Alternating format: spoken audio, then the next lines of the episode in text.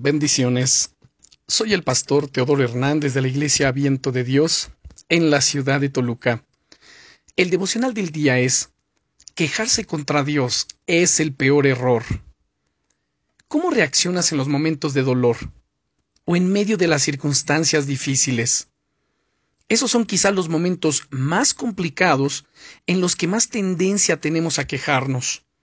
Todos conocemos las penurias por las que pasó Job en la Biblia durante casi 40 capítulos, Job no para de quejarse hacia Dios, de hablar de sus penurias y de intentar hacer ver que ha sido tratado injustamente por él. Tal es así que en varios momentos llega a decir, por tanto, no refrenaré mi boca, hablaré en la angustia de mi espíritu y me quejaré con la, con la amargura de mi alma. Job capítulo 7, verso 11. La combinación entre la queja y la amargura es un cóctel mortal que además se retroalimenta, produce más queja y más amargura en nuestras vidas. Job se había propuesto no refrenar su boca y seguir quejándose contra Dios, y lo hizo durante cuarenta capítulos. Pero al final del libro, tras el mensaje que recibió del Señor, Job se dio cuenta de su error y dijo, capítulo 42, versos 2 al 6, Por tanto, yo hablaba lo que no entendía, cosas demasiado maravillosas para mí que yo no comprendía. Oye, te ruego y hablaré, te preguntaré y tú me enseñarás. De oídas te había oído, mas ahora mis ojos te ven. Por tanto me aborrezco y me arrepiento en polvo y ceniza. Job se dio cuenta al final de su error. Sí, quejarse contra Dios es uno de los peores errores que puedes cometer. Es de hecho una trampa mortal del enemigo para mantenerte en tinieblas y en esclavitud. Fíjate en el ejemplo de Job. Vuelvo a repetir esto.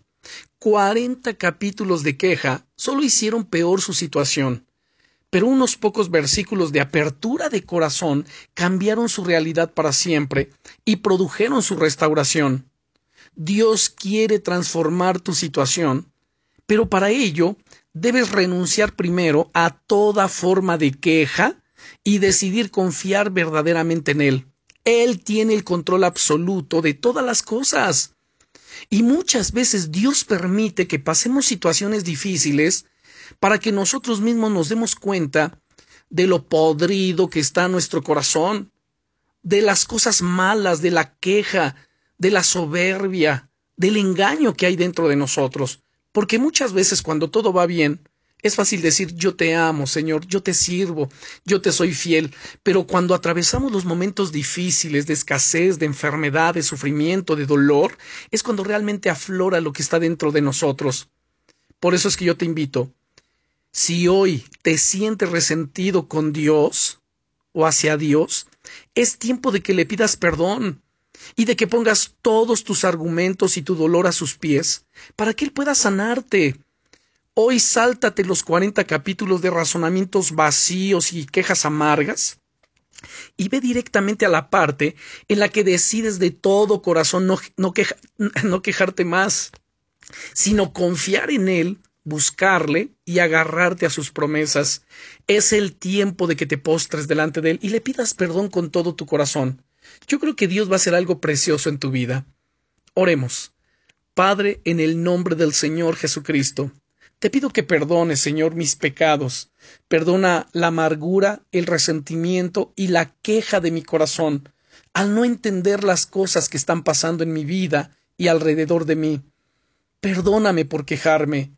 Yo sé que tú has permitido estas cosas para que yo mismo me dé cuenta no de lo malo que eres tú, sino de lo malo que hay en mi corazón, las quejas, el resentimiento, la amargura.